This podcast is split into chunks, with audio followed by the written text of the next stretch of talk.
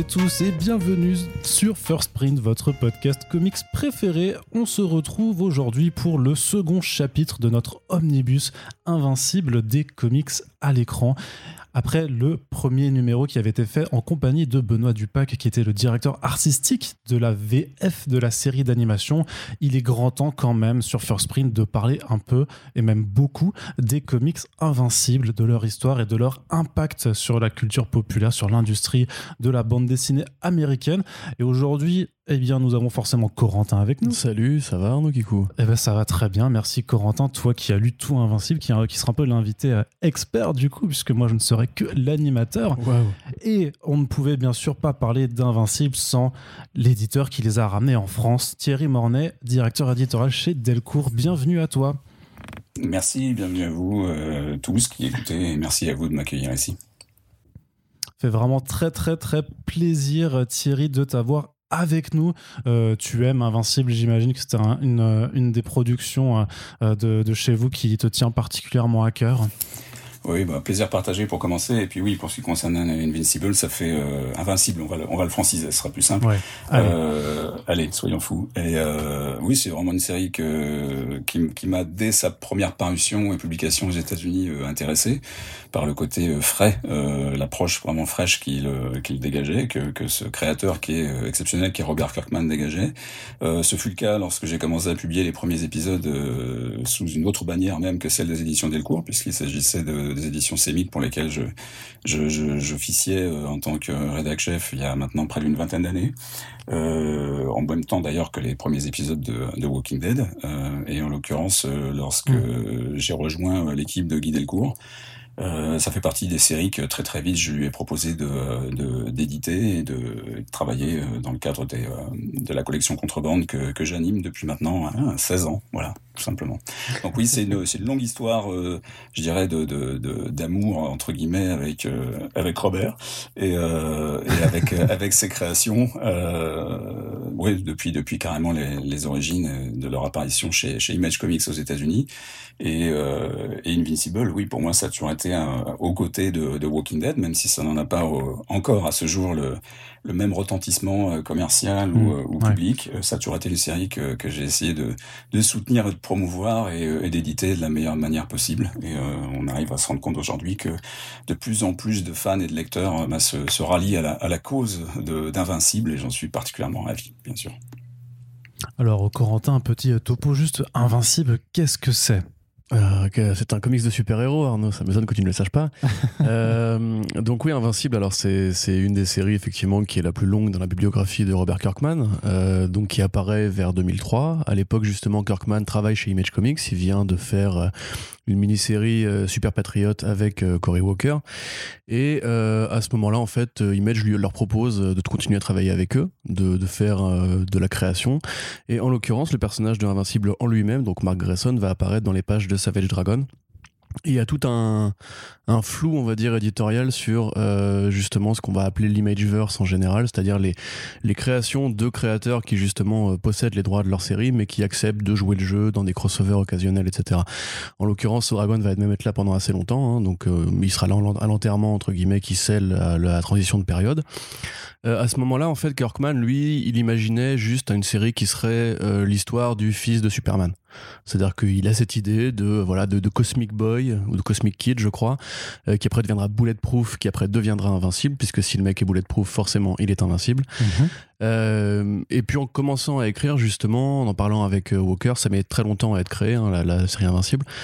ils se disent en fait que ce serait peut-être intelligent de prendre à revers en fait la perspective du fils de Superman pour poser la question de mais imaginons par exemple que ce Superman là soit pas forcément le gentil de l'histoire et donc ça commence comme ça en six numéros euh, pour faire une sorte de d'establishing, j'allais dire, d'établissement un petit peu du statu quo. Donc présenter un petit peu cet univers où il y a plein de super-héros, où c'est quelque part même très banal d'être un super-héros, très normal. On, on voit les scènes de famille justement où ils sont à table. Euh, oh, j'ai des super-pouvoirs, ah trop bien, tu me passes les patates, etc. Tu vois, c'est un petit peu la, la, dynamique où il y a beaucoup d'humour, c'est assez léger, c'est vraiment inspiré par. Euh, enfin, on a coutume de dire que Invincible, c'est un peu le croisement entre Spider-Man et Superman. Dans le sens où c'est un jeune héros qui est assez léger, qui a des aventures romantiques, qui est un petit peu accablé par le poids de la famille, par le poids des drames dans sa vie, et parce qu'il a les pouvoirs de Superman et l'enjeu de la Terre qui repose sur lui. ce qui fait que du coup la fusion est assez réussie. Au départ, ça part vraiment comme une sorte de décalque de Ultimate Spider-Man donc des séries adolescentes avec voilà. C'est beaucoup plus proche à mon avis de, de, Spider-Man que de Superman hein, en fait, hein, au niveau du saut, de la manière. Hmm. Voilà, bah c'est vraiment c'est, le, le, le, gamin de ce Superman là. Et puis après arrive entre les numéros 7 et 8 un, un renversement euh, assez assez important, on va dire, qui fait partie des moments cultes de la bande dessinée américaine, euh, que personne n'avait vu venir, puisque même quand tu le relis aujourd'hui, c'est t'as même du mal à croire que ça a été prévu entre guillemets. Euh, et c'est à ce moment-là aussi que l'artiste Ryan Otley va récupérer les dessins, puisque simplement Cory Walker le dira lui-même, il n'est pas fait pour travailler en mensuel, il n'arrive pas à tenir les délais. C'est pour ça qu'il y a beaucoup de réutilisation de cases, euh, un truc que Kirkman va réussir à utiliser comme une force de la série, alors qu'au départ, effectivement, c'est juste une petite paresse de la part de Walker. C'est un moyen de gagner du temps, oui. Tout à fait, ouais, ouais, ouais.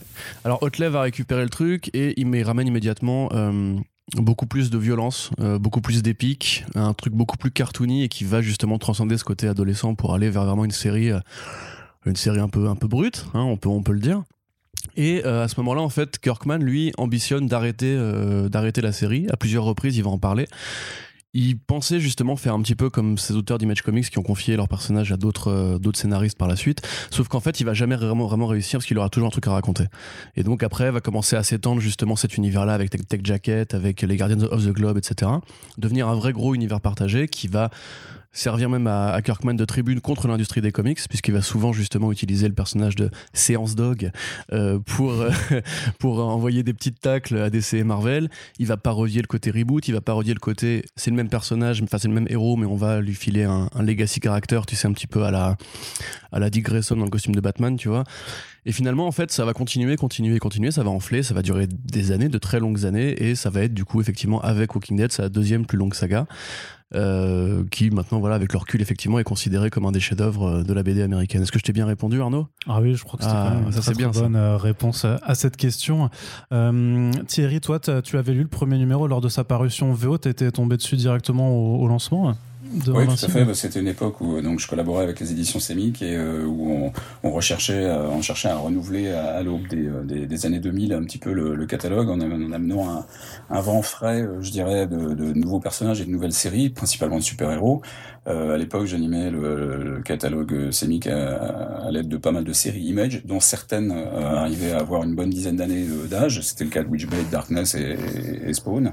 Euh, et puis bien sûr l'univers d'ici, qui lui, euh, on était bien dans des années qui, qui, était bien bien avant le, reboot des, des, New 52. Et euh, donc c'était des, personnages un petit peu installés, à défaut de dire poussiéreux ou vieux.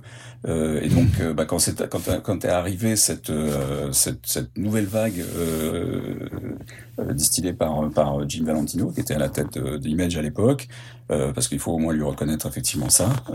c'est peut-être l'un des, auteurs co-créateurs de, de Image et fondateur d'Image, qui est l'un des moins euh, sur le devant de la scène, l'un des moins connus, en dépit de son travail sur mm. les Gardiens de la Galaxie euh, chez, chez Marvel avant.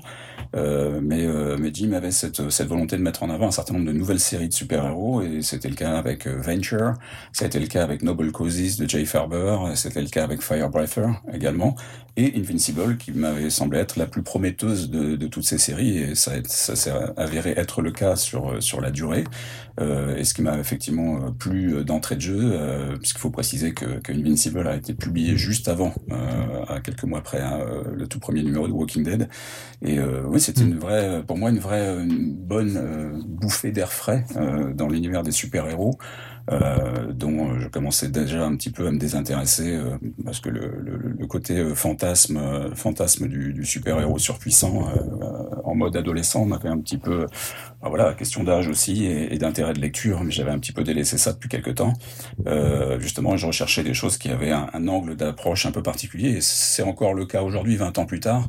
Euh, au sein du catalogue Contrebande chez Delcourt que j'anime. Euh, à chaque fois qu'on propose, qu'on propose ou qu'on présente des séries de super-héros, elle, euh, elle elles ont en elles, je dirais, un angle d'attaque vraiment particulier, que ça soit irrécupérable avec un, justement un, Superman de cet univers-là très méchant, que ça soit furtif qu'on va présenter prochainement, qui est une autre création de Kirkman, que ça soit Invincible, on a toujours un angle d'attaque qui, n'en font pas des super-héros traditionnels au sens propre du terme, mais toujours des personnages avec un, un intérêt et un angle d'attaque qui est vraiment intéressant éditorialement parlant.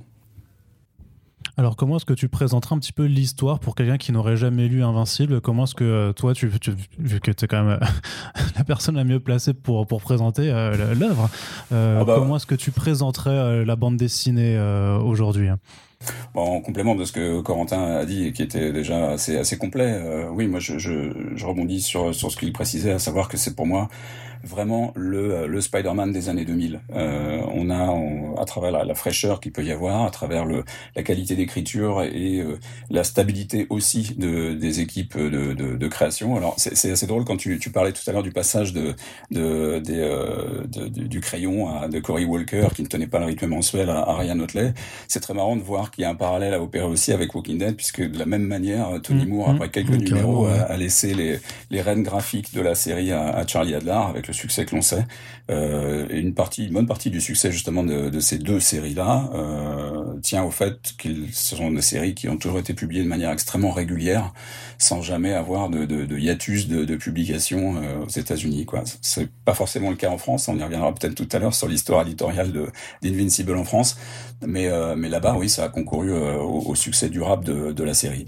Moi, le seul moyen de la présenter effectivement de manière très très courte, c'est effectivement ça. C'est c'est le, le, Spider-Man des années 2000, avec comme particularité une violence explicite, très frontale, qui est justement un peu en décalage avec euh, le côté presque acidulé et doux euh, du, du, trait de, de, Ryan Otley, de Cory Walker pour commencer, de Ryan Otley ensuite.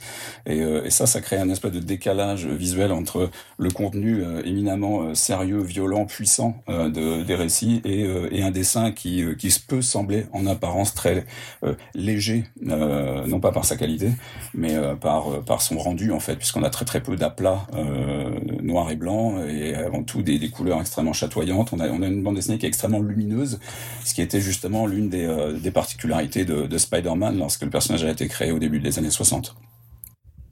Je, suis assez d'accord, effectivement, et c'est d'ailleurs c'est là qu'on peut même se poser la question de l'accident heureux qu'a été Invincible 7, euh, qui est le moment où justement ça change de style. C'est que Otley, même quelque part, quand il a récupéré la série, il s'est appliqué à essayer de garder cette dynamique de cases répétées par moment, parce que mhm. ça faisait partie de la narration d'Invincible en fait, et il a vraiment essayé d'épouser les designs de Walker, même pour les nouveaux personnages qui ont été créés ensuite. On est resté dans cette espèce de, de croisement un petit peu Silver Age, de créatures un petit peu absurdes, de costumes très très colorés, très fantasques, avec comme disait effectivement Thierry beaucoup plus d'aplat. C'est vrai qu'il y a peu d'effets d'éclairage ou d'effets d'ombrage dans Invincible, c'est vraiment euh, des faces pleines justement pour les couleurs. Et euh, ce qui est drôle, c'est que la série va vraiment aller très loin. Moi, je dirais, pour la présenter, enfin, pour continuer à la présenter, que c'est un petit peu comme les Tortues Ninja de Tom Waltz. C'est vraiment, en fait, une recherche du statu quo qui va systématiquement bouger. C'est-à-dire qu'il n'y a pas vraiment de situation figée. Tu peux pas prendre Invincible euh, au tome 20, euh, je sais pas, au tome 10 et essayer, grosso modo, de juste prendre le train en route. Enfin, tu peux essayer. Après, il y a probablement des façons de le faire. Mais il faut quand même commencer par le début, puisque c'est une histoire qui a un début, un milieu, une fin. Et dans ce milieu-là, contrairement à Batman, contrairement à Superman, contrairement même à Spider-Man, où justement tu sais quand tu rentres dans une histoire de Spider-Man que tu vas quand même avoir des, des poncifs, on va dire, comme on la tante May, le travail au Daily Bugle, etc. Là, en l'occurrence, la vie de Mark Grayson ne fait que changer, la vie des personnages qui l'entourent ne fait que changer, et le statut du monde en lui-même, voire même de l'espace, va systématiquement aller vers une, une, continuité en fait. Alors ça, c'est une des particularités de la, série dans, sa, dans, dans son écriture, hein. c'est des, choix, des choix vraiment éditoriaux et de, de scénaristes de, de qui, euh, qui en cela s'est beaucoup inspiré d'un de ses, modèles et, amis qui est, euh, qui est, Eric Larsen sur Savage Dragon, hein, puisque tu évoquais tout à l'heure Arnaud le, le lien qu'il pouvait y avoir euh, même initialement entre les deux, les deux séries. Ils se connaissent bien. Super Patriot est un personnage qui est issu de l'univers de Savage Dragon et Cory Walker et, Kirkman ont travaillé ensemble dessus. Publié d'ailleurs, cet album a été publié en France d'ailleurs.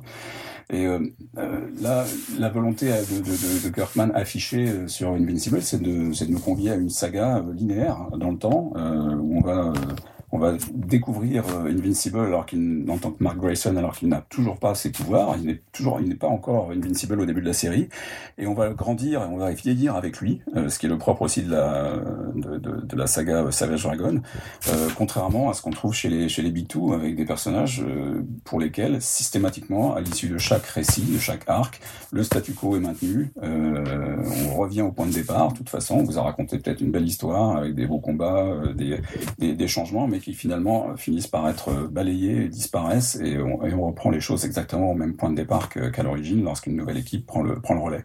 C'est pas du tout le cas sur Invincible et c'est ce qui en a fait aussi d'entrée de jeu l'un des intérêts quoi, de cette série. Ça avait été quoi ta réaction juste à l'époque justement avec ce fameux numéro 7 qui est le, le, point euh, pivotal? Et euh, il me semble que dans, dans une des post-phases de, l'album euh, justement Robert Kirkman dit qu'il avait prévu d'abord de faire un peu plus long avant d'amener ce, ce, point de chute mais qu'il a été peut-être un peu précipité parce qu'il avait peur que les lecteurs se désintéressent trop vite de la proposition et que ça l'a poussé à ramener donc cette énorme bascule dès le numéro 7. Ah, C'était même un prérequis éditorial parce qu'à l'instar de Walking Dead ce qui avait été précisé par les éditeurs chez Image, Valentino en particulier, euh, c'était euh, c'était bon, euh, pas sûr que les lecteurs soient suffisamment nombreux sur la durée pour pour que la série dure des dizaines et des dizaines de numéros. Donc, il était important, même en termes de rythme et de narration, d'amener des éléments chocs suffisamment vite. Alors, l'aspect graphique, pour répondre à ta question, personnellement, il m'a pas plus gêné que ça parce que j'ai trouvé que le il n'y avait pas de, de, de, de hiatus, il n'y avait pas de choc graphique aussi fort sur Invincible que celui qu'on a, auquel on a pu assister quelques temps plus tard sur sur Walking c'est-à-dire qu'on a, on a Charlie Adler qui est un dessinateur qui travaille de manière extrêmement différente euh, de, de Tony Moore. Et effectivement, les lecteurs à l'époque avaient été, euh, avaient été probablement beaucoup plus choqués qu'ils ne l'ont été sur, euh, euh, par, par la transition entre, entre le dessin de Cory Walker et celui de Ryan Otley. Euh, il y a des des choses qui sont communes. Ce sont pas les mêmes dessinateurs. Le, le trait de, de, Cory Walker, qui est un excellent designer, c'est d'ailleurs une des raisons pour lesquelles c'est très intéressant de le retrouver en tant que cara design sur le sur le dessin animé. On en parlera peut-être tout à l'heure. Euh, mais euh, mais en l'occurrence, euh, il y a un côté très doux, très très euh, à la fois anguleux pour un certain nombre de choix, mais également très doux dans la manière de dessiner de Cory Walker. Euh, Ryan Otley est un peu plus anguleux dans sa manière d'approcher, mais on a fondamentalement la même la même approche euh, de, travail au trait, de dynamisme, de, mise en de mise en, en page euh, chez chez l'un que chez l'autre. Donc le tout accompagné d'une colorisation qui est, euh, qui est effectivement identique et qui maintient une, linéarité sur l'ensemble des épisodes de cet arc qui va jusqu'au numéro 12-13 si on veut, euh, n'a pas, moi personnellement ne m'avait pas du tout choqué à l'époque euh, j'avais parfaitement accepté le changement de dessinateur. Il n'y avait pas de, de, de grosses différences visuellement. Non, non, pardon. Après, quand je parlais de choc, c'était aussi surtout pour le, enfin, ce qui est présenté dans ce numéro en question et euh, est-ce que, enfin, est-ce que l'histoire en, en elle-même t'avait surpris, est-ce que tu t'attendais à ce que euh, il se passe j'essaie de pas le dire pour les gens qui découvriront la série après, no les comics après, euh, voilà, tu vois. Alors bon, si vous avez vu l'épisode 1 de la série, vous êtes au courant et tout ça, mais euh, on va quand même essayer de garder ça spoiler, spoiler ouais, free. Deux surtout, ouais. Euh, mais euh, oui, bien sûr, euh, on, on, découvre, on découvre des choses, mais c'est aussi la, la qualité d'écriture de, de, Kirkman que de, de nous tenir en éveil, justement. Enfin, il mm. y, a, y, a, pas. Encore une fois, on est, on est sur une logique de série indépendante en creator own, c'est-à-dire dont les droits appartiennent aux auteurs, et on n'est pas du tout avec euh, le, le, joug euh, souvent imposé par des grosses maisons d'édition sur des personnages qui n'en sont plus et qui sont avant tout des licences. Là, on est dans le cadre d'une création de bande dessinée, hein, avant tout et en dépit du, du succès rencontré par, par Kirkman depuis toutes ces années. C'est fondamentalement quelqu'un qui est un qui est un scénariste qui aime la bande dessinée pour ce qu'elle est. Euh, c'est son milieu d'expression, son domaine d'expression. Euh, c'est là où il excelle et, euh, et cette manière euh, qu'il a de, ne jamais euh, faire les choses qu'on attend euh, au sein de ces séries et sur ces personnages, euh, bah, très vite on, on, le, on, le, découvre. C'était déjà le cas sur les tout premiers épisodes de Walking Dead. Euh, là, euh, là, il y a un statu quo qui bouge, probablement activé par euh, ce que j'évoquais tout à l'heure, à savoir le, le les, conseils éditoriaux donnés par Jim Valentino, qui lui disent, bah, faut peut-être que là tu, tu as, tu as incorpores des, des éléments qui font, euh, qui sont des game changers, qui sont des, des choses qui font bouger vraiment le, la narration du, du, récit en cours, pour surprendre et accrocher les lecteurs justement de façon à ce qu'ils aient envie de, de venir, puisque comme Arnaud le précisait tout à l'heure, on a des six premiers numéros qui sont ouais bah, qui sont une mise en place c'est une euh, on met en place des personnages un petit peu traditionnels. Il s'agissait effectivement de secouer le cocotier. Il l'a parfaitement bien fait à partir du septième numéro, que ce soit graphiquement avec l'arrivée de Cory, de Ryan Otley, ou, que ça soit que ça soit à travers le récit lui-même. Mais si je dis pas de bêtises, la première édition française, enfin le premier trade français, le premier TPB, le premier relié, s'arrêtait au numéro 6 justement, non? Oui, absolument. Ouais. Alors ça, c'est même un choix, un choix propre à l'édition française, parce qu'aux États-Unis, le tout premier trade ne comportait que quatre numéros.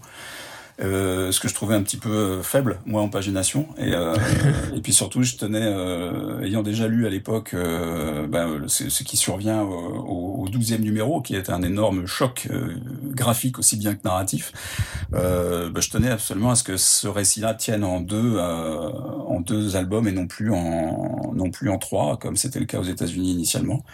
Et euh, donc j'avais euh, souhaité demander et obtenu le fait qu'on puisse regrouper euh, bah, les, six premiers numéros au cours d'un seul et même récit. sachant que les, les, quatre premiers avaient été initialement publiés chez Semic, mais dans le cadre de magazines cette fois-ci, de magazines anthologiques. Ouais, c'est vrai que parce que moi je me souviens quand j'étais ado, c'était, euh, je parle de ma vie une seconde, c'était des, amis de mes parents qui savaient que j'étais fan de super-héros, à l'époque j'en lisais pas vraiment, qui m'avaient acheté le premier tome d'Invincible, et justement je l'avais lu, j'étais encore dans une période un peu bougon, où euh, tu sais justement tout ce qui était un peu trop euh, poupi, ça m'allait pas trop, et en fait j'ai eu le premier tome et je me suis dit bah c'est nul, il se passe rien, etc. Il a fallu vraiment attendre des années, justement en traînant sur les forums de Comics Blog, où on m'a fini par m'orienter vers, on m'a dit non mais en fait ça devient vraiment bien après, il faut que tu et tout. Et finalement, justement, c'est en découvrant le tome 2 où directement tu rentres dans le dur que je me suis dit, ah ouais, ok, d'accord, ça va quand même beaucoup plus loin, effectivement. C'est pour ça que le choix m'avait un peu euh, interloqué à l'époque. Et je comprends quelque part que Kirkman, pour la série animée, euh, parce que là, du coup, il y a eu des changements d'ordre, d'épisodes, etc., euh, ait voulu mettre le twist beaucoup plus vite pour justement éviter de perdre le, le spectateur qui n'aurait plus aujourd'hui la patience de, de, parce que quand même c'est 7 mois tu vois c'est faut quand même se dire qu'à l'époque justement le mec qui achète son numéro tous les tous les mois il attend 7 mois avant si tu veux de comprendre vraiment de quoi la série va parler. Mhm. Oui, il y a un vrai, vrai changement de, de, de, de parti pris euh, et d'approche de la, de la série avec ce fameux numéro 7. Ouais. Euh, maintenant, on était, euh, encore une fois, il y a une bonne quinzaine d'années. Euh, la pagination moyenne des albums présentés, euh, je pense qu'aujourd'hui, si je devais le, si je devais recommencer, retravailler sur cette série à, à, zéro, on, on, choisirait peut-être de publier, de tout publier le, le, premier run avec les 12 ou 13 premiers épisodes ensemble. C'est au demeurant ce, que, ce qui a été fait récemment à travers ouais, là, vous ne le voyez pas, mais Thierry saisit l'intégrale pour la montrer à la caméra. Et voilà, parce qu'elle est là. Non, non, non, mais t'as as, bien raison. Et puis, alors, non, mais on peut même dire que voilà, si vous lisez cette première intégrale, du coup, vous êtes fin prêt pour aborder ensuite la série euh, d'animation euh, sans, sans, problème, quoi. Euh, mm. et donc, euh, à partir de là, justement, quand tu avais eu ce, ce, premier tome, parce que tu mentionnais avant que tu voulais un petit peu parler de l'édition française, euh, qu'est-ce qui a été un petit peu euh, particulier de publier ça Donc, sur, je crois que c'est 24 tomes en tout. Euh, 25, pour, oui, pour ouais, des, 25, pardon, même 25, ouais. Oui, oui, puis pourquoi? Parce que 25, c'est également la tomaison de la série aux États-Unis lorsqu'elle est publiée au format euh, trade paperback.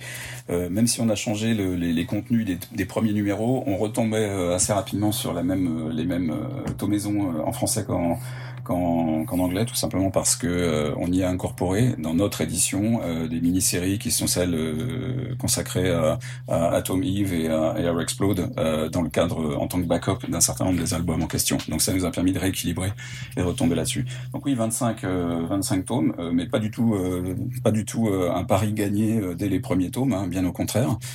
contrairement à Walking Dead lors de sa publication, à partir de la reprise de cette publication en 2007, où on a senti très rapidement que qu'on allait avoir affaire à quelque chose qui a rencontré un certain succès. Hein, je parle pas du phénomène que c'est devenu ensuite euh, en 2010 avec la, la popularisation de, de, la série et, euh, la diffusion de, euh, de la série télé euh, sur AMC.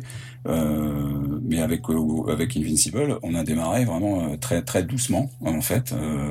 on a eu beau réimprimer au bout de de quelques mois ce tome 1, mais le tome 2, le tome 3, ce sont restés des ventes qui, sont, qui étaient quasiment confidentielles en fait, à tel point qu'on s'est vraiment posé la question de savoir si on allait poursuivre la publication en, français et qu'il y a eu un, un, gap de pas loin de deux ans, je dirais, entre le tome 3 et le tome 4, ce qui peut sembler énorme, euh, surtout euh, aujourd'hui.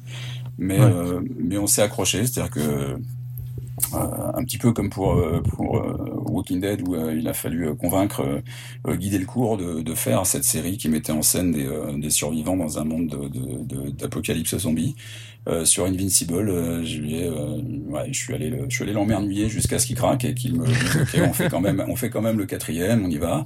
Et puis bon an mal an, la série s'est installée. On avait un, un certain nombre de, de, lecteurs fidèles, pas forcément un, un nombre phénoménal de, de lecteurs, mais à tel point que c'en était, c'était, c'était presque même étrange puisque d'un, album à l'autre, sur une période de, de, de vente de l'ordre de six mois par exemple, on arrivait à des chiffres de vente qui étaient quasiment identiques, mais je presque à l'unité près quoi.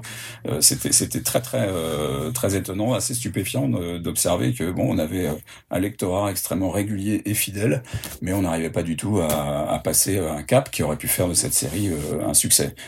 Aujourd'hui, euh, avec 25 tomes de la série euh, dans son format standard derrière, on peut dire qu'on est arrivé au moins. Euh, ça, c'est quelque chose qui me tient beaucoup à cœur en tant qu'éditeur à, la fin de la publication de, de, de, la série. Et le fait de la reprendre au format intégral aujourd'hui, c'est une volonté de la, de la, la, présenter à nouveau, de donner une deuxième chance à cette, à cette série, mais aussi aux lecteurs qui ne l'auraient pas découvert en temps et en heure.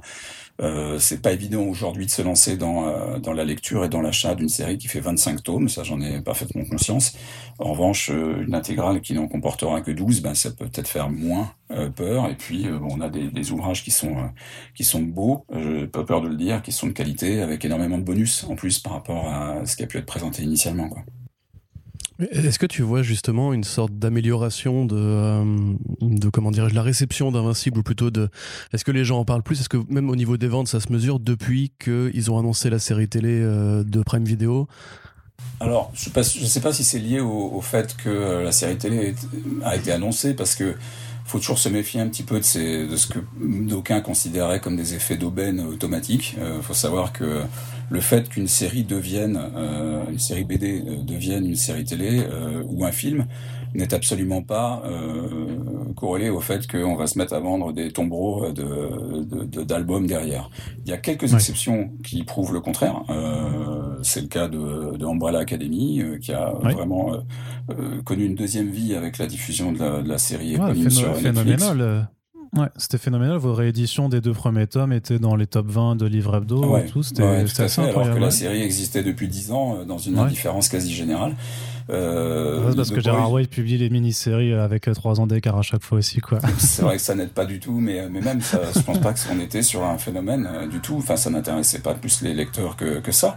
Euh. The Boys est un autre exemple d'une série qui euh, bon euh, a connu quand même un certain succès en vente en librairie à la suite de la diffusion de la série sur Amazon. Walking Dead, je l'évoquais tout à l'heure, c'est une évidence.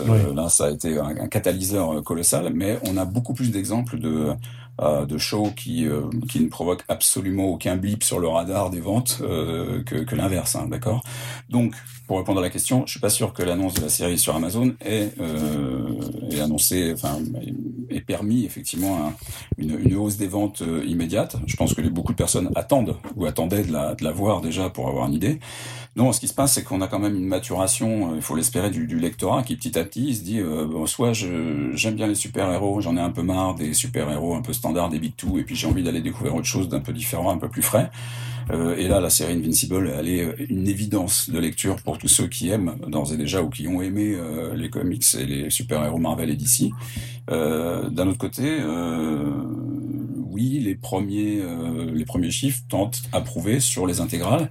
Le tome 1 d'ores et déjà fait l'objet de deux réimpressions, euh, le tome 2 d'une réimpression également. Donc c'est des signes qui nous laissent à penser que ça frémit dans le bon sens, euh, de manière à ce qu'un certain nombre de, lecteurs se décident enfin à, à, sauter le pas et aller découvrir cette, cette magnifique et cette excellente série. Quoi.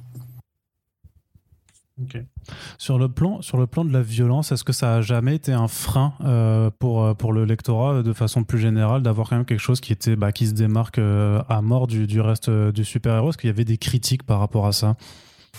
Non, j'en ai jamais reçu et jamais eu. Après, c'est faudrait, faudrait, faudrait demander aux lecteurs à faire un, faire un micro-trottoir euh, lors des festivals pour savoir ce qu'il en est, si ça les, si ça les gêne ou pas. Euh, je suis pas sûr que ce soit cet aspect-là qui, qui, qui est gêné ou, euh, ou attiré plus que ça les lecteurs. On pourrait poser la même question à propos de The Boys, d'accord euh, je, je, je, ne sais pas. Honnêtement, je suis pas capable de répondre à la question aujourd'hui euh, parce que je me, je me substitue absolument pas au lecteur qui est toujours celui qui, au final, a raison. De toute façon, il a raison en suivant ou pas une série. Moi, je pense que ça, pardon, excusez-moi, moi, je pense que ça a même pu justement attirer du, du lectorat, puisque c'est vrai qu'il y a un public euh, pour des histoires à, si, si pas violente, euh, enfin si pas adulte, mais forcément un petit peu plus violente, si quand même. Et justement, il y a euh, une générosité de Ryan Otley vis-à-vis de ces fameuses séquences euh, un peu brutales. c'est un truc que lui disait justement ah, Kirkman. Il lui disait, il disait quand, quand, tu te fais une scène de violence, fais-en une scène culte, comme ça après justement les gens y reviendront juste pour ça. Et à mon avis, non, mais la série c'est. Tu parles de générosité en disant ça. ouais, alors, il, niveau hémoglobine, c'est généreux. il est généreux sur l'hémoglobine, effectivement. Ouais, ouais, ouais. Ça avait même fait le cas juste d'une salle de, de l'exposition Robert Kirkman au FIBD euh, dernier où il y avait voilà cette partie euh, sur les, les, les, planches les plus euh, les plus gore de, de l'œuvre de Kirkman et Invincible il, figurait en bonne et due forme. Oui, bah oui, mais c'est même plus violent que, que, que Walking Dead parfois. De fabrique au niveau écriture de, de Robert.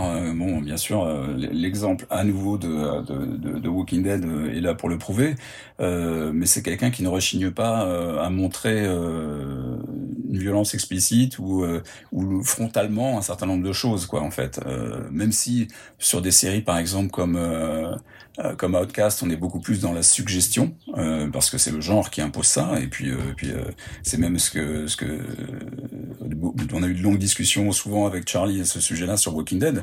Charlie Adler, c'est vrai qu'il est toujours plus efficace de suggérer quelque chose qui est monstrueux ou violent que de le montrer de manière frontale. là, c'est le contre-pied qui est pris avec Invincible et c'est le cas aussi dans la série euh, dans la série animée où on a euh, on a vraiment des choses qui sont montrées de manière extrêmement explicite. On n'est pas là pour les masquer. Euh, ça doit être un dessin animé, oui, c'est un dessin animé pour un public averti. Je dis pas un public qui est un public d'adultes, je dis pas un public, c'est pas tout public, mais c'est un public averti. Ouais, faut savoir qu'il y a des séquences qui sont ouais, qui sont euh, qui sont qui sont à soutenir. D'autant plus que lorsque le, mouvement du dessin animé amène en plus quelque chose euh, par rapport à la, bande dessinée. Quoi. À la bande dessinée, il y a euh, il y a toujours l'imagination qui fonctionne entre deux cases, hein, interstice, le fameux art invisible dont parle Scott McCloud, euh, qui est ce que le lecteur va imaginer du, entre deux cases. C'est là où son imagination travaille. Ben là, on ne l'a plus dans le cas du dessin animé, donc tout nous est montré de manière extrêmement explicite et frontale. mais ça, c'est le propre aussi de, l'écriture de, de Kirkman. On aime, on aime pas. Bon, visiblement, il y a pas mal de personnes qui aiment, tant mieux. Mais c'est vrai que même au niveau du renversement, je, fais je t'écoute parler et, les comparaisons à Walking Dead me viennent. Mais il y avait même déjà un peu ça à la fin du premier volume de Walking Dead quand. Euh, bah, je, peux, je peux spoiler le premier volume de Walking Dead ou... oui, Ok, bon, quand le fils euh, de Rick euh, bute sauvagement justement l'infâme Shane. Shane. Voilà, quelque part, c'est une tactique d'écriture qu'il a toujours adoptée. C'est toujours ce moment où en fait tu sais où tu te dis shit just got real tu vois où en fait c'est le moment où grosso modo il t'explique de quoi vraiment va parler la saga. Ça va pas juste parler justement de ce côté euh, adolescent famille et compagnie. Il va y avoir du bourrinage et quelque part moi enfin dans le cas de Invincible je pense vraiment que c'est aussi une réponse euh, de l'indé entre guillemets au côté un peu euh, un peu prude parfois justement des Big Two parce que même au sein de la série il y a des scènes qui sont très ouais oui tout à fait. Il y a des scènes qui sont même il suffit, plus il suffit de se reporter aux années 70 80 ou même 90 enfin le, le, Punisher euh, par quelques récits même assez récents ou Wolverine enfin quand tu les regardes ils sont des personnages qui sont pourtant des personnages ultra violents et euh, sauvages et capables d'une sauvagerie terrible. Ce n'est rien en comparaison de ce qu'on peut observer dans Invincible ou ou, à travers le comportement de simples humains dans, Walking Dead. Donc euh, on a deux univers complètement, l'un qui est aseptisé, qui est celui des, euh, licences de Marvel et, et DC, et puis on a un univers qui où les, créateurs se lâchent en n'étant pas coincés effectivement par un carcan éditorial, clairement.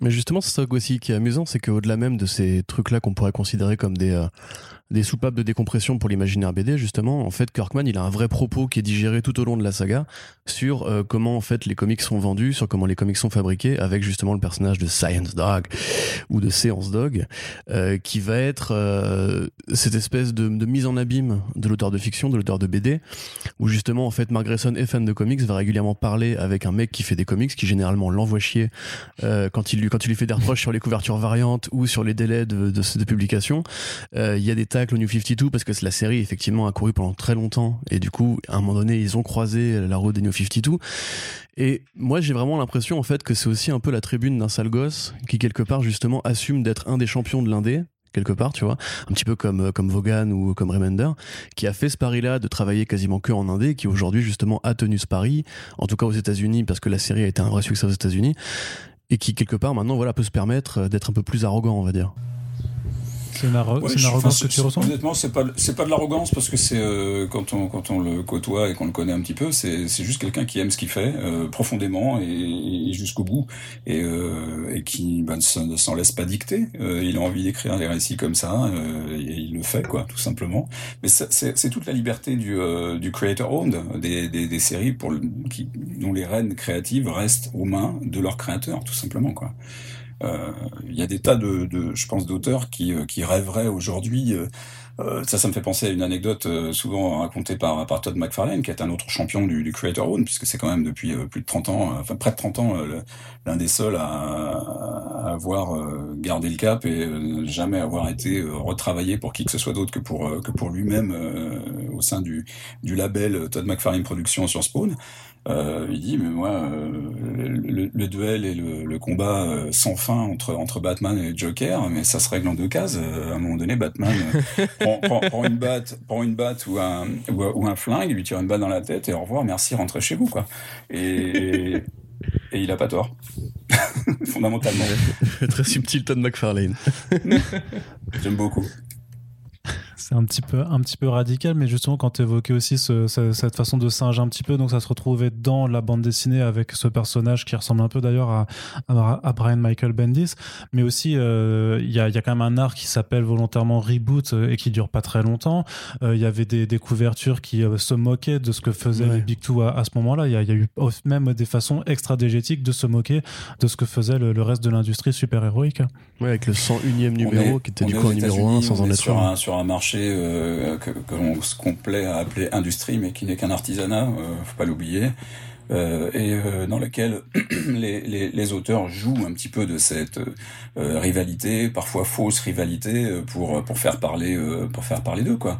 Faut pas oublier que ça fait maintenant seulement une dizaine d'années qu'on commence à parler des comics comme étant quelque chose qui, qui a trouvé une valeur hein, grâce à quoi? Grâce à grâce grâce à leurs adaptations au cinéma. C'est-à-dire que l'industrie cinématographique ou celle des séries télé plonge allègrement dans ce, ce, ce matériau créatif que sont les bandes dessinées pour pour se trouver une une raison d'être quoi.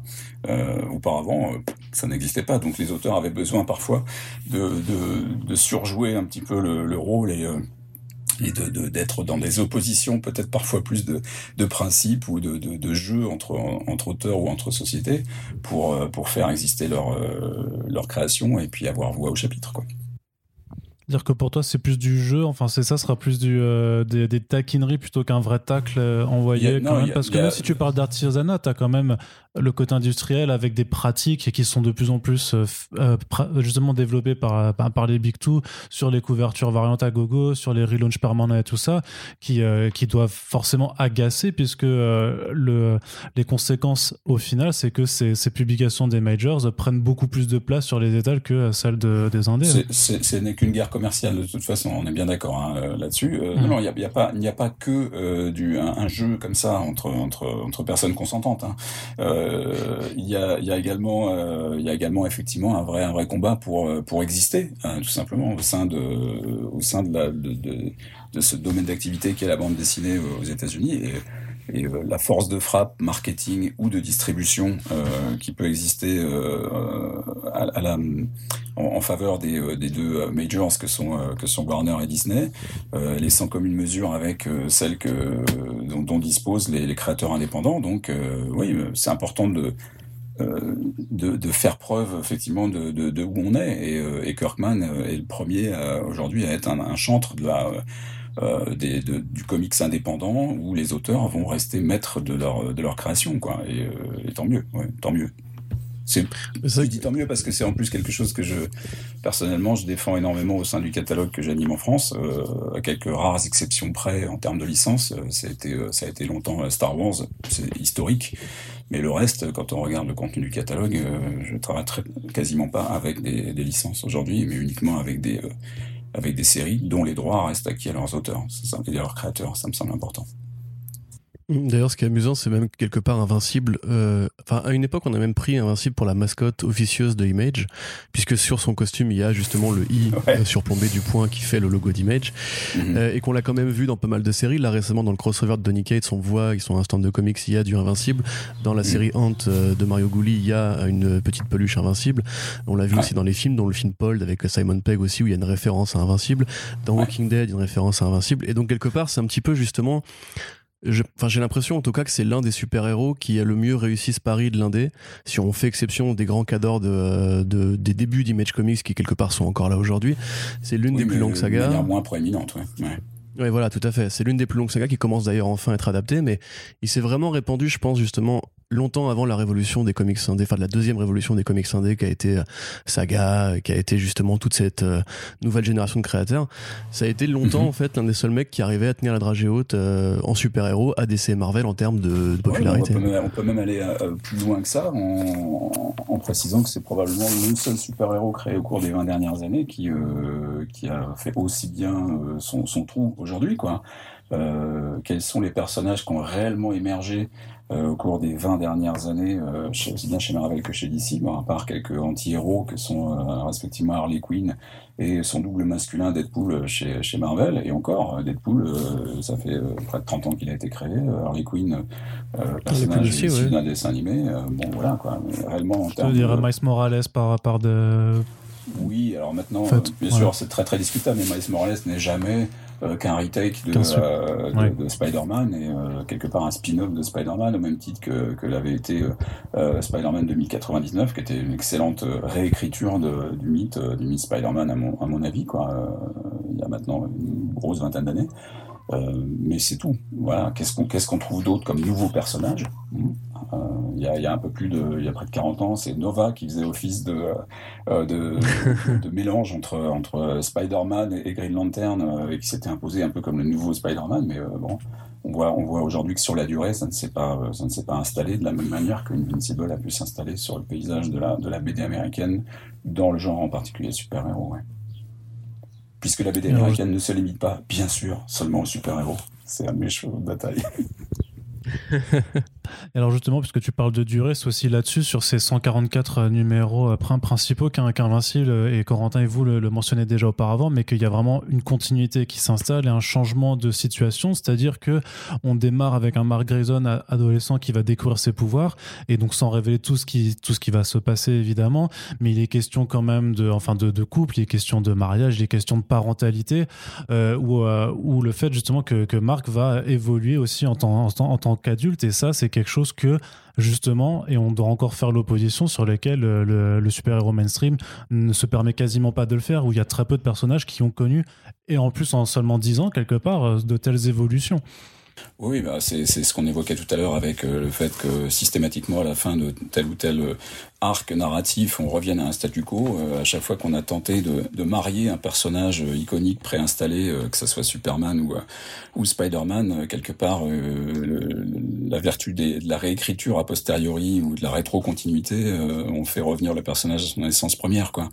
ça n'a jamais été une grosse réussite lorsqu'un personnage, par essence adolescent dans son dans son esprit change de statut et devient devient adulte parce qu'il s'agit toujours d'aller chercher euh, à travers ce fantasme adolescent du super héros surpuissant euh, euh, qui met une cape et un slip au-dessus de son pantalon et ça d'aller flatter euh, d'aller flatter l'adolescent qui est en nous. Euh, de là à dire que tous les lecteurs de super-héros sont tous des adolescents qui qui qui, qui ont pas fait leur mue, euh, j'irai pas jusque là, mais mais il y a un petit peu de ça euh, dans, dans, le plaisir coupable que l'on peut avoir à vouloir suivre un super-héros. Ben, c'est quelque part une espèce de d'image un peu un peu un peu figée dans dans temps de, de cet adolescent surpuissant quoi.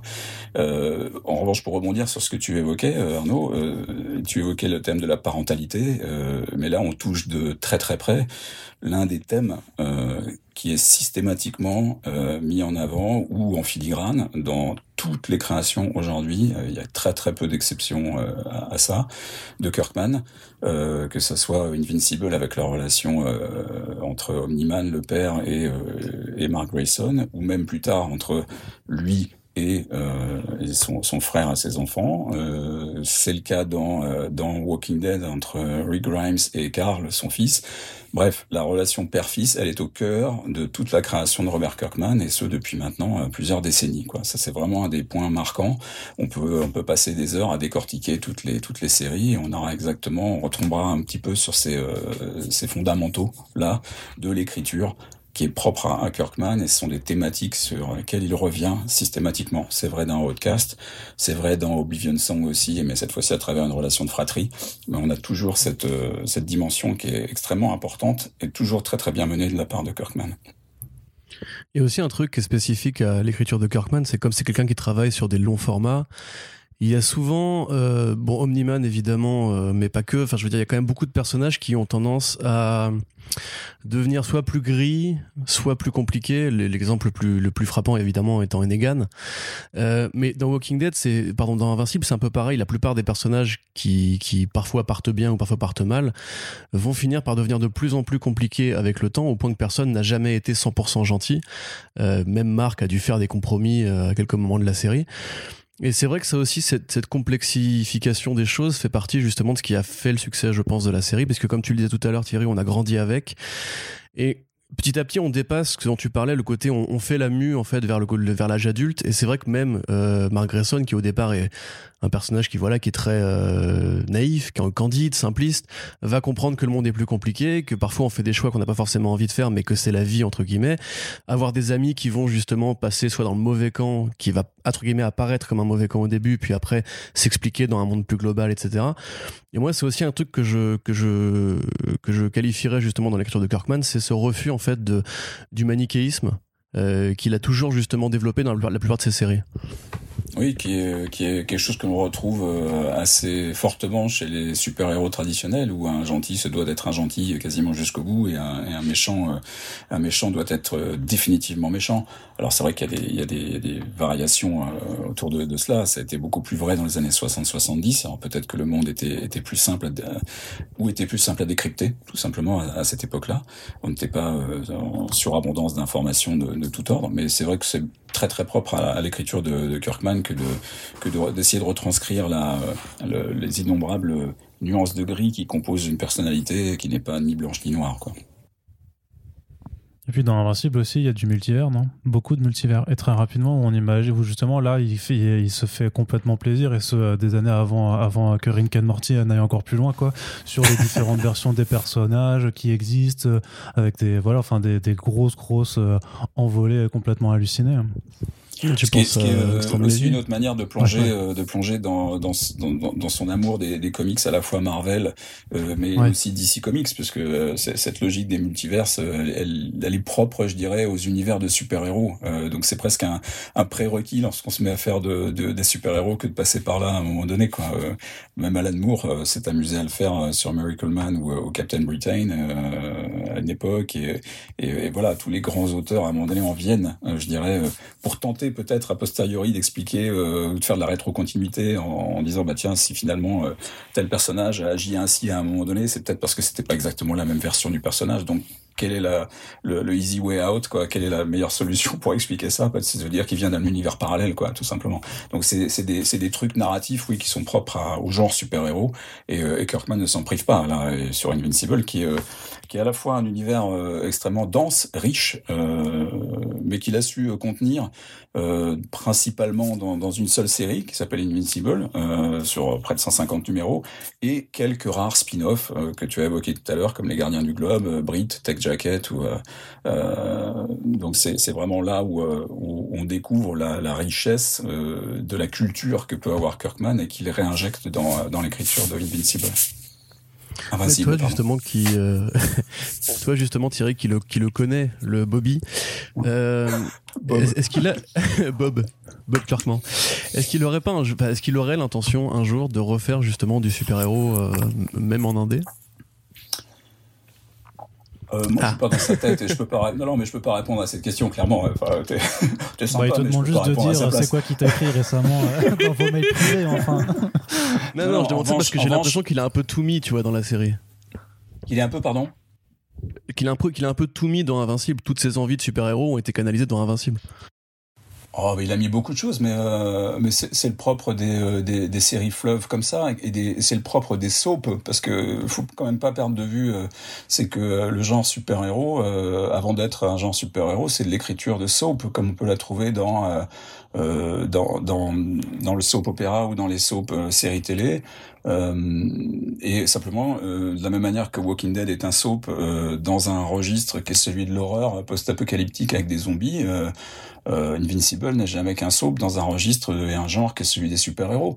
Donc le soap lui-même est simplement une manière, une réécriture constante. J'entendais encore ce matin euh, que des, des, séries des années 80, euh, sous couvert de, euh, de retour de, de, la nostalgie d'un certain nombre de, producteurs et, de téléspectateurs, on allait on allait refaire la suite de Sex and the City ou, ou, ou de séries comme ça des années des années 80.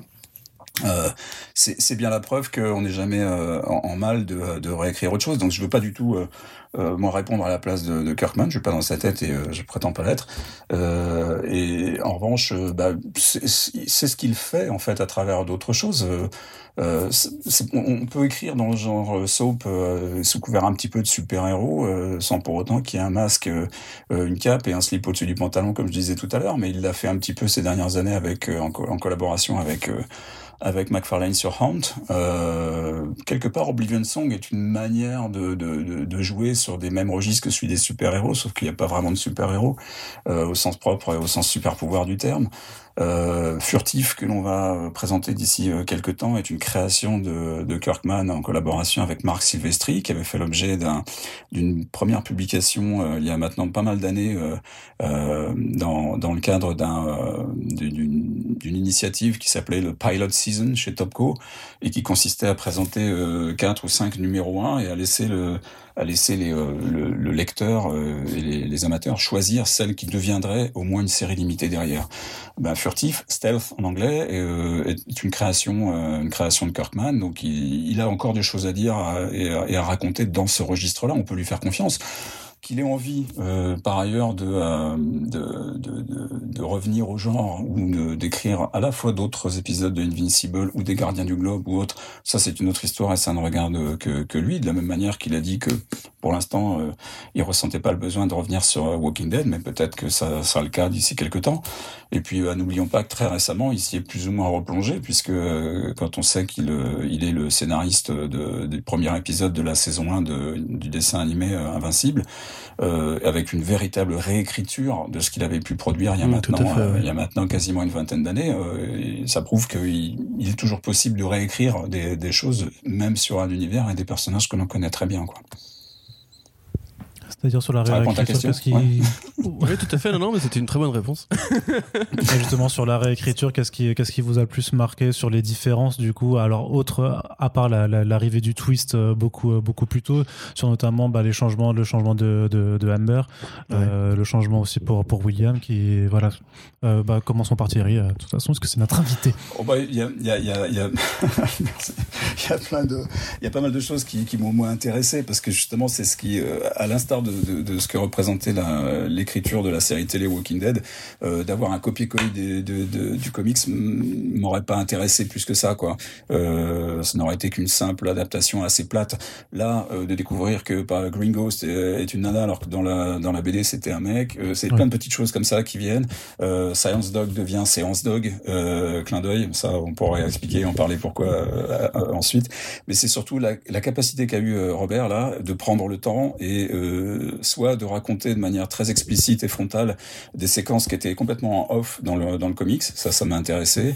Euh, il a pris le temps avec euh, sa réécriture euh, des, des, premiers épisodes de la, du dessin animé, de la série animée, d'approfondir aussi énormément la relation entre les personnages, euh, que ce soit la relation entre Marc et les personnages qu'il qui côtoie au, lycée ou avec les parents, la relation entre entre Omniman et, et, et Déborah, sa femme. Je trouve qu'elle est extrêmement bien rendue euh, dans la dans la série télé, alors qu'elle était juste euh, assez rapidement évacuée dans les premiers épisodes de, euh, de Invincible, la BD voilà, tous ces éléments-là font que remanier aussi dans, le, dans la manière de, d'enchaîner chronologiquement les, les, les événements, en font une, vraie réécriture et un vrai plaisir de relecture à l'écran d'une série qu'on a suivie pendant des décennies et, et qu'on a aimé quoi. Ouais.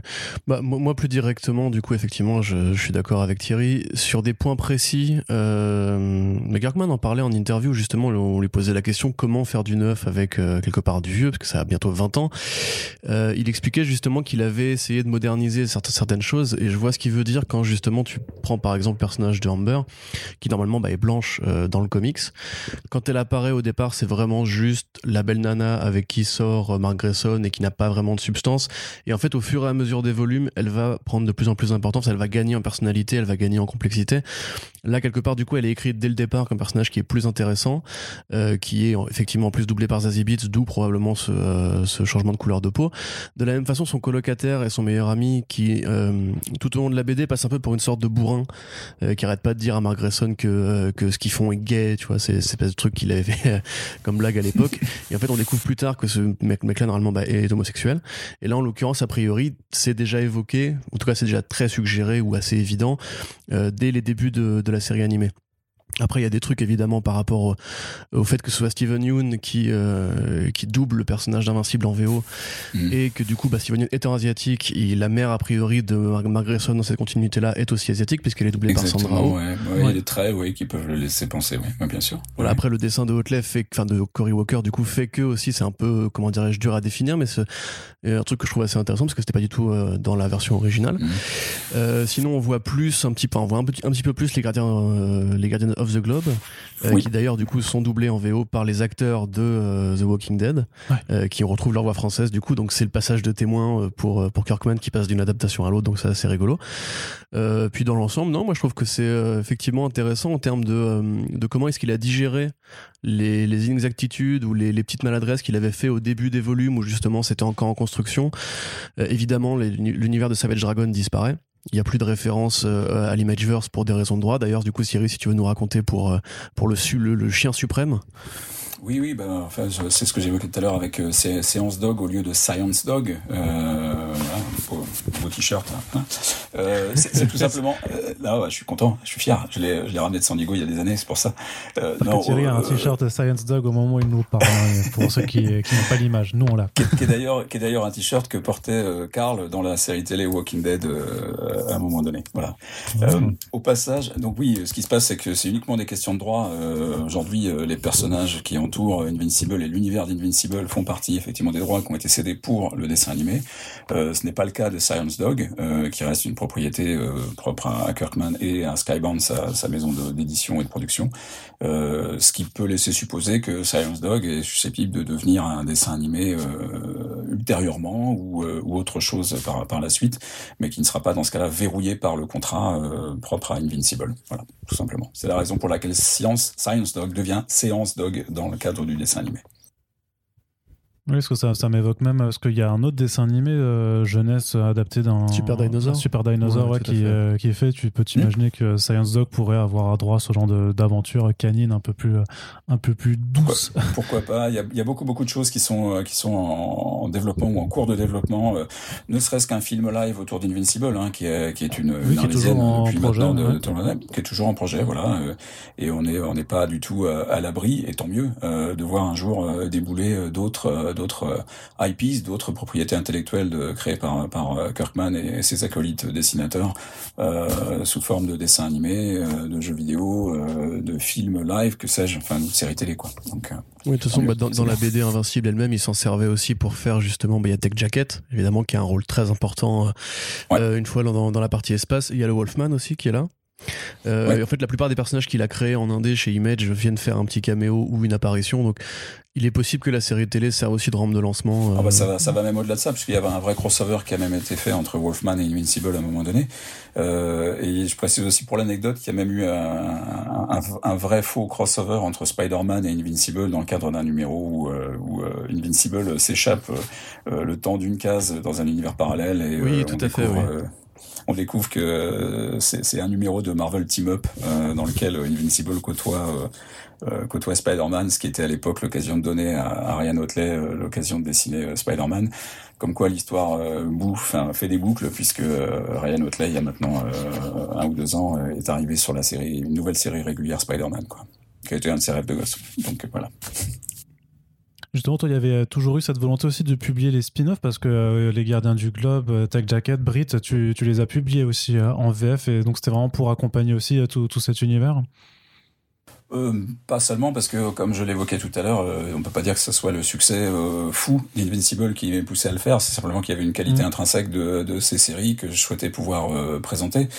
Brit en particulier, qui est, alors là aussi, on évoquait toujours cette thématique propre à, à, à, Kirkman de la relation père-fils et, et, sa relation aussi au personnage plus âgé, à la vieillesse. Et, et Brit est un est un vieux briscard, quoi, en fait. Hein. C'est c'est un vieux super héros. Voilà et euh, ça c'est quelque chose qui n'existe pas tel quel euh, lorsqu'on regarde un petit peu euh, la, la production des, des Big Two. Hein, tous les super-héros ou les super-héroïnes sont toujours très propres sur eux, ils n'ont pas un poil qui dépasse, ils sont tous jeunes, beaux, la police, pas d'acné. bah ouais, bah Kirkman, lui, il nous montre des personnages un petit peu plus réels, un peu plus, un peu plus, un peu plus vieux, quoi.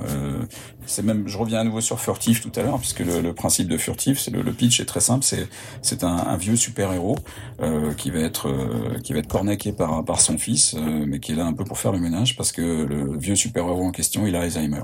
Donc c'est pas évident d'avoir un, un, papa vieillissant qui a Alzheimer, mais qui est aussi un super héros. Thématique jamais abordée nulle part ailleurs. Voilà, ça c'est du Kirkman pur quoi.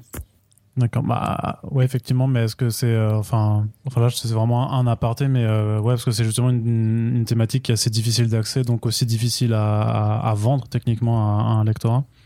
Bah, je te laisserai découvrir la lecture de Furtif parce que c'est tellement, c'est tellement bien fait, tellement, tellement euh, réjouissant comme, comme écriture et comme création. Euh, que, que, justement on se rend compte qu'il n'y a pas forcément de sujet tabou euh, et qu'il faut peut-être pas hésiter à aller là-dessus quoi. Euh. Tu évoquais toi-même tout à l'heure euh, la capacité de réécrire 15 ans après la création de la série des personnages pour les rendre plus modernes, plus dans l'air du temps. oui, on, euh, la, la, cause LGBT, euh, les relations euh, de personnages d'un même sexe ou les relations interraciales sont des choses qui sont beaucoup plus fréquentes aujourd'hui et c'est tant mieux qu'elles ne l'étaient il y a une vingtaine d'années quoi. Bah, de la même manière, parler de parler des vieux dans une BD, je suis désolé, c'est pas sale quoi. C'est même un vrai enjeu de société si on doit rentrer dans ce détail-là, même si c'est pas le sujet aujourd'hui. Mm, effectivement. Euh, Qu'est-ce que tu peux me dire un peu de l'impact que ça a Invincible sur euh, le, super-héros, sur le, sur le monde des comics euh, maintenant que bah, ça fait 2-3 ans que c'était ans que c'est terminé, c'était 2017 de mémoire. Euh, quel, quel, impact maintenant on arrive à avoir de, avec le recul de cette série?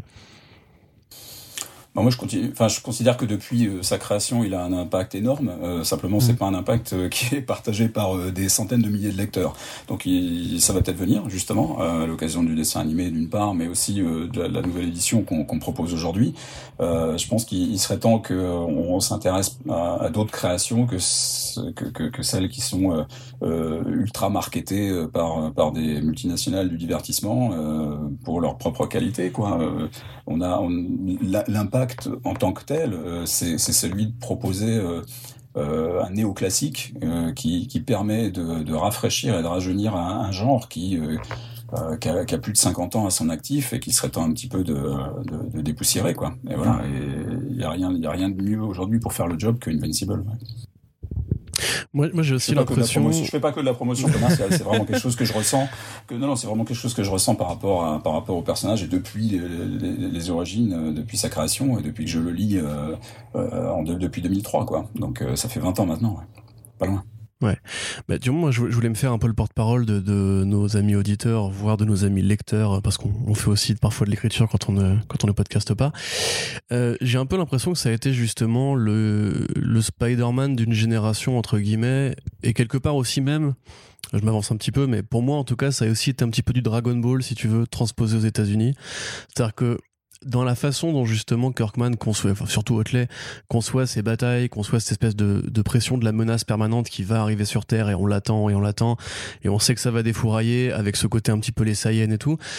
Euh, en tout cas, dans l'impact de ceux qui l'ont, celles et ceux qui l'ont lu, j'ai vraiment en tout cas l'impression que c'était quelque chose de marquant. C'est-à-dire que c'est pas juste. Euh, enfin, on a, on a coutume de dire dans le super-héros que le lectorat se renouvelle tous les trois ans, c'est ça, Arnaud, tous les trois ans? Voilà. Oui, oui. Euh, que, que, là, pour le coup, c'est vraiment justement. Les marketeurs, oui, euh, aiment à dire ça, oui. Ouais.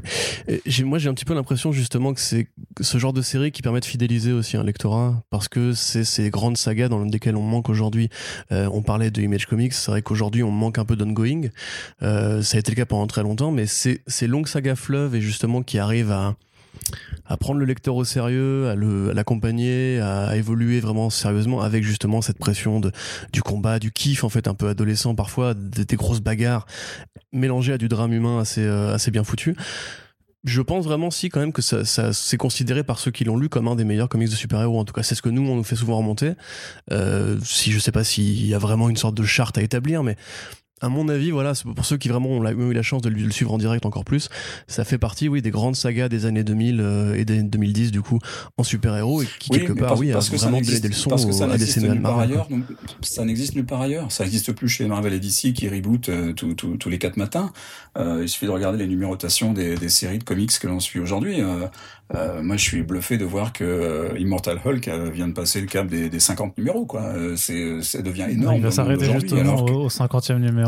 c'est ça. bon, histoire, histoire, de rebooter. Du coup, c'est ça. Histoire de, de, de, rebooter derrière, ouais. Mais, mais c'est pareil pour pour Batman, c'est pareil pour tout ça. Enfin, ce sont que c'est une succession de mini-séries, c'est rien d'autre. L'idée derrière consiste simplement à aller chercher un lecteur parce que c'est un nouveau numéro 1 quoi. Aujourd'hui, quand on regarde les, les, les séries de super-héros ou apparentés euh, qui existent sur le marché. Sortent toutes les, trois qui me viennent en tête là, maintenant, comme ça, sans même y réfléchir, elles viennent de chez Image. Ça a été Invincible, même si la série est arrêtée. Ça reste Savage Dragon qui va allègrement vers son 300e numéro, et ça reste Spawn, qui, euh, de manière discutable, est une série de super-héros, euh, matinée d'horreur et, autres, mais euh, qui, qui, elle, va vers son 350e numéro. Ça, c'est la réalité. Voilà, les grandes sagas liées à un personnage qui sont toutes pilotées, il faut le rappeler, par leur créateur. eh bien, c'est ce qui fait la différence par rapport à, au, Big Two et, des personnages qui, certes, sont établis depuis plusieurs décennies, voire pour plus, plus, plus de 50, 60, 70, voire 80 ans pour un certain nombre d'entre eux. Bah c'est des, équipes artistiques qui vont euh, qui vont rester aller au mieux quelques dizaines de numéros quoi, mais qui ensuite partent vers d'autres horizons ou, ou s'intéresser à autre chose, voire même utiliser leur notoriété acquise sur un personnage connu pour créer leur propre création derrière, pour pour travailler sur leur propre création chez les indépendants. Et tu mentionnes un peu les, les, les, les multinationales du, divertissement, mais est-ce qu'il n'y a pas un peu juste une, euh, une contradiction avec le fait que ce soit quand même aussi un géant euh, Prime Amazon derrière euh, qui s'occupe d'adapter d'adapter Invincible. Tu parlais notamment d'IP avant aussi. Il y a, a, pas un risque un peu de dénaturer parfois c'est justement ces, ces fleurons de la bande dessinée indépendante américaine en les faisant passer bah, malgré tout dans, dans les bras de, de, de colosses titanesques de, de multinationales. La meilleure des réponses, c'est euh, les, les, les, adaptations réussies qu'il y a eu ces dernières années. Euh, tu regardes, on évoquait tout à l'heure Umbrella Academy de Gérard Way qui garde euh, effectivement une la main mise avec euh, Gabriel Bas sur euh, Umbrella Academy et qui participe vraiment, qui produit la série et qui fait très attention aux matériaux d'origine. Euh, si on s'en réfère aux deux ou trois euh, premiers épisodes de Invincible, on voit bien Kirkman en tant que producteur exécutif et, et voire même scénariste euh, veille au grain, de la même manière qu'il a veillé au grain sur la série live Walking Dead pendant, pendant très longtemps. Euh, voilà, il suffit de, dans les négociations et dans les contrats, euh, que l'on soit euh, un, petit créateur de son côté euh, et, et, une grosse multinationale de, de, plateformes de diffusion comme Prime Video ou Netflix. Ben, si la négociation se passe bien et que les créateurs restent impliqués dans leur dans, dans, dans, le développement effectivement de, de, des séries ou des films qui, qui mettent en scène leur, leur création. Il n'y a pas de raison que ça se passe mal. Euh, là où ça se passe moins bien, c'est quand ce sont des, des, studios qui prennent la main sur les, sur les, les créateurs. Euh, je pourrais pas euh, tirer sur l'ambulance, mais enfin, euh, le, le, JLA avant la director's cut de, de Snyder, c'est pas forcément un film inoubliable. Effectivement, c'est un, un, exemple assez à propos pour. C'est trop facile. ah, mais il arrive à point nommé pour le coup, effectivement. sont arrivés quasiment une semaine d'intervalle les, les, deux, les deux produits. Mais justement sur la série animée Invincible, ce qui est bien aussi, c'est d'avoir Cory Walker qui, qui revient. Donc on disait déjà que Kirkman était de retour pour réécrire bah, son, son, histoire. en même temps, on a Cory Walker qui est alors c'est lead designer, je crois, ou lead character designer. sur, mm. Et ça, c'est ça, euh, ça, aussi, c'est un, une marque de qualité et, de respect de, euh, de l'œuvre de départ. Donc, ça répond directement à ta question tout à l'heure. Je pense que lorsque les bonnes personnes sont impliquées dans les bons rôles, il euh, n'y a pas de raison, quel que soit le canal de diffusion, euh, gros canal de diffusion ou pas. Euh, mais c'est évident, quand je parlais de, de multinationales du divertissement, je, je, je, parlais de manière très très explicite de, de Disney et de Warner. Ouais. C'est, euh, mais, par rapport à ça, le truc c'est que la qualité visuelle d'Invincible se retranscrit très bien en animation, et notamment d'autant plus bah, quand tu reprends vraiment bah, le, style du, euh, euh, du, du, dessinateur original. Mais est-ce que c'est pas du coup quelque chose d'un peu risqué de, le voir se développer en live action? Tu, tu penses que ça pourrait être aussi convaincant à la fois sur le format parce que tu peux pas raconter autant de choses dans un film que dans, dans une série mais même aussi sur, sur le, visuel puisque moi, c'est quelque, chose en fait dans, lequel on milite un peu, on va dire, dans, dans, le podcast depuis pas mal de temps, c'est de dire que vraiment la place de l'adaptation pour le super-héros, c'est vraiment l'animation plus que, plus que le film en live action. Moi, je fais pas de procès d'intention tant que j'ai pas vu euh, les choses. On a, mm. on a des exemples depuis maintenant 20 euh, ans d'excellentes adaptations de, de super-héros que l'on disait à une époque complètement inadaptables en live parce que on était euh, même mentalement limité par ce que visuellement on pouvait créer en termes d'effets spéciaux.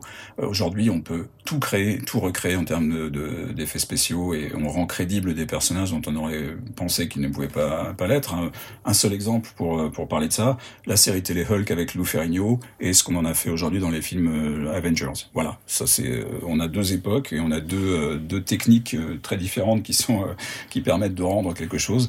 Autant le Hulk avec Ferrigno aujourd'hui, bah, on le regarde et on trouve ça mignon dans, dans, le meilleur des cas, ridicule dans le pire, alors que un, Hulk, un Hulk en image de synthèse se, se marie parfaitement avec avec le, le récit et l'ampleur que l'on veut donner au récit sur Avengers. Euh, non, je ne fais pas de procès d'intention. Il, il y a des choses qui sont très réussies. Euh, encore une fois, si les, si les gens qui sont aux manettes sont, sont capables euh, de, de, respecter euh, les personnages, que l'on ait des designs de personnages qui soient intéressants, que les effets spéciaux soient là, sont à la hauteur, on aura quelque chose de euh, qui, qui, qui, va bien rendre au final et qui, qui en fera un bon, un bon film. Euh, quand Guillermo del Toro s'est attaqué à Hellboy, c'était soi-disant pas adaptable. Pendant des décennies, on a dit que Watchmen serait pas adaptable au cinéma. Pourtant, euh, Snyder en a fait quelque chose. Euh, bon, voilà. Euh, encore une fois, c'est vraiment une question, je pense, de, de capacité qu'ont des gens à, à, à prendre en, en, main, en charge des, euh, euh, des, des, des, créations et, et les, les, adapter de, de, de belles manières. C'est vrai qu'en ce qui concerne Invincible, je suis pas certain qu'un euh, live action amènerait quelque chose de plus que ce que euh, à ce jour. Hein, D'accord? Moi, je, quoi. J'attends juste, j'attends juste qu'on me donne tort et qu'on me montre quelque chose qui fonctionne vraiment très très bien. Maintenant, pourquoi euh, pourquoi faire euh, pourquoi faire à la fois un dessin animé et, du live action? Bah, Peut-être pour s'adresser à deux lectorats différents. Euh, c'est le choix qui vient d'être fait récemment et annoncé autour d'une création comics qui s'appelle Berserker, co-créé par Keanu Reeves. Et bah, Netflix présentera un film en live action ainsi qu'une série animée. Pourquoi pas? Tout dépend encore une fois de la qualité, mais je fais pas de procès d'intention. Je pense qu'il faut attendre de les voir pour vraiment se décider. D'accord. Tu avais, discuté, tu discutais pendant que, que, Invincible était publié en France, tu avais des retours un peu de Kirkman sur l'édition, enfin vous discutiez un petit peu de, de, ce que tu faisais en, France alors?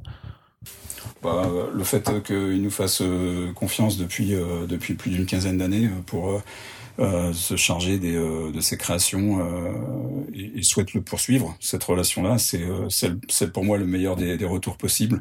Quand on a la confiance des, des, créateurs avec lesquels on, on, a la chance de collaborer depuis plusieurs dizaines d'années et qu'ils veulent poursuivre la, poursuivre la collaboration, c'est que quelque part on doit faire quelque chose qui est relativement propre et, qui leur convient. Quoi. Ils ont même souvent été bluffés par euh, par la qualité de production qu'on pouvait avoir sur nos ouvrages d'une part, mais aussi sur la, la manière qu'on pouvait avoir de les de les promouvoir sur le marché français. On a parfois proposé des choses auxquelles ils n'avaient absolument pas pensé ou qui ne convenaient pas forcément en termes de promotion sur le marché américain. Et euh, ils ont toujours été euh, ravis de, de ça, ainsi que des résultats des résultats qu'on a pu mmh. qu'on a pu observer sur les, les ventes des de ces séries. Donc c'est ce qui fait que euh, après l'avoir euh, emmerdouillé pendant dix ans, il a accepté enfin de venir à Angoulême euh, avant le avant la Corona Apocalypse. Donc c'était c'était chouette. Qu'est-ce que tu penses un peu dans, dans les stratégies de promotion que vous avez fait qui qui n'ont pas forcément cours aux États-Unis? Bah, je sais pas quand on quand on a fait à plusieurs reprises, par exemple, une campagne d'affichage numérique et animée en gare de Montparnasse avec Walking Dead pour la sortie du dernier album.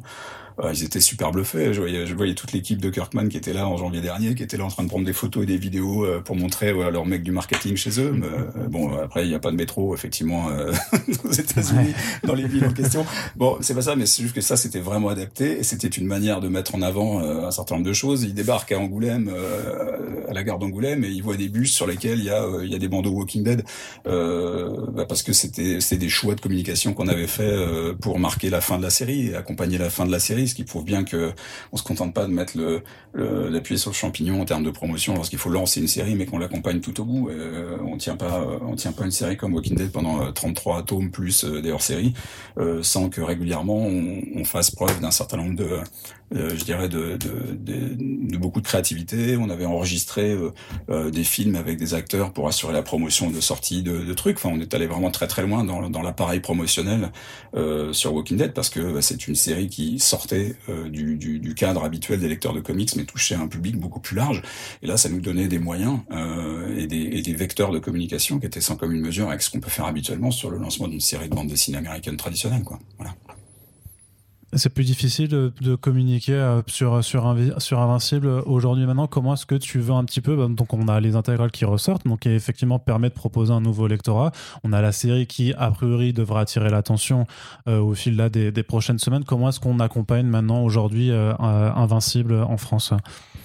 Bah, en faisant un travail de fond euh, qui est pas souvent euh, le plus remarqué, euh, mais qui consiste à ce que chaque tome d'une série, même au long cours, reste constamment disponible et non pas épuisé pendant des mois, voire des années, voire jamais réimprimé. c'est ce genre de, de, de, travail de tous les instants qui consiste à, à, à, promouvoir via les réseaux sociaux auprès d'un public cible, parce que c'est vrai qu'on ne travaille pas sur le même public a priori avec Invincible que, que sur Walking Dead.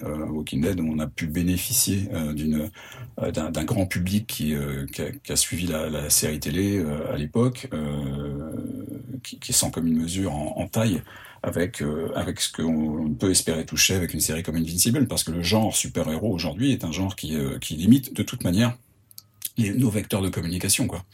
Euh, on va pas forcément aller faire de campagne d'affichage 4 par 3 dans le métro pour Invincible. Euh, ça n'aurait pas de sens parce que c'est pas là où on va pouvoir toucher notre public cible. Euh, et même lorsqu'on cherche à l'augmenter, c'est pas forcément en passant par du 4 par 3 dans le métro qu'on va y parvenir. D'accord. Donc euh, quel, vecteur tu utilises maintenant? C'est quoi aussi au niveau de, la communication avec les libraires beaucoup de, beaucoup de, réseaux sociaux, beaucoup de, communication sur le, réseau de distribution, parce qu'on a la chance, il faut, le, faut le rappeler, euh, d'être en France, euh, protégé par la loi langue, avec euh, des, un réseau de, diffuseurs et un réseau de, distributeurs et, et, des points de vente qui sont qui sont phénoménaux dans leur travail qu'ils peuvent opérer pour pour assurer le, le succès ou le, le, suivi d'une série. Ça s'appelle les libraires. C'est des gens qui sont là pour conseiller. C'est des gens qui sont là pour pour aider effectivement à, à un lecteur à s'intéresser un peu à, à, autre chose. Et bah oui, on fait on fait tout un travail de fond qui ne se voit pas forcément auprès du du, lectorat euh, auprès de tous ces relais qui sont pour nous des relais de promotion et des relais de vente de, des ouvrages que l'on édite. D'accord. Mais il y a plein, d'autres euh, idées et, et, en particulier des choses dont je peux pas encore parler. Donc. Ah, c'est pour ça, voilà, c'était le, petit teasing qu'il fallait un petit peu pour euh, pour la chose. Mais en tout cas, euh, en tout cas, on, ben, on, on rappelle donc qu'il y a effectivement deux intégrales de, de, disponibles qui permettent de découvrir euh, la série immédiatement, en plus de votre abonnement à Amazon Prime Video. Voilà, donc choisissez bien vos investissements du, du moment. Puis Thierry, on, va te remercier de nous avoir accordé de ton temps pour parler de cette bande dessinée en particulier, sachant que on a bien sûr l'intention de te retrouver plus tard pour parler d'autres d'autres bandes dessinées que tu édites et même aussi de juste d'édition de, façon plus plus générale. Avec tu sais que ça fait des, mois qu'on se parle pour d'autres podcasts et que le destin joue un peu contre nous pour faire un podcast sur les, les du sort. merci également. Merci également Corentin euh, d'avoir été avec nous. Ça fait plaisir. Toujours. Tu, es toujours là, c'est assez incroyable. tu, tu, reviens à chaque épisode, tu n'es pas lassé de nous accompagner. Tu, habites, tu habites là, Corentin, en fait, c'est ça. oui, tout à fait. Mais Arnaud et moi sommes un couple, en fait. Voilà, je le dis officiellement aujourd'hui, c'est l'exclusivité de ce podcast. Merci à toi, c'est devenu officiel. voilà, le, coming out en, direct, voilà, c'est ça. Euh, je, moi, je voudrais juste préciser que effectivement deux intégrations sont disponibles, qu'une troisième le sera en mai et qu'un quatrième volume d'ici la fin de l'année également est d'ores et déjà programmé pour septembre. Donc, euh, on va continuer à publier sur un rythme très dense et euh, qui permettront aux, lecteurs de d'avoir leur dose très régulièrement de d'invincibilité. Voilà. Très bien. En tout cas, on espère que ce podcast vous a plu que ça vous a donné envie de découvrir les comics invincibles. Hein, comme vous l'avez remarqué, on n'est pas rentré dans le détail de toute l'histoire pour vous laisser aussi le plaisir de la découvrir. On fera peut-être un back spécial sur, la, sur les comics pour aller vraiment tout spoiler comme des vilains. En tout cas, n'hésitez pas à nous faire vos retours sur l'émission. Euh, vous pouvez la partager également sur les réseaux sociaux, à peu, à peu près partout pour faire découvrir un comics, pour faire découvrir le travail d'un éditeur et pour mettre en avant aussi un podcast indépendant Merci à toutes et tous et à bientôt pour le prochain First Print. Salut. Salut. Merci, au revoir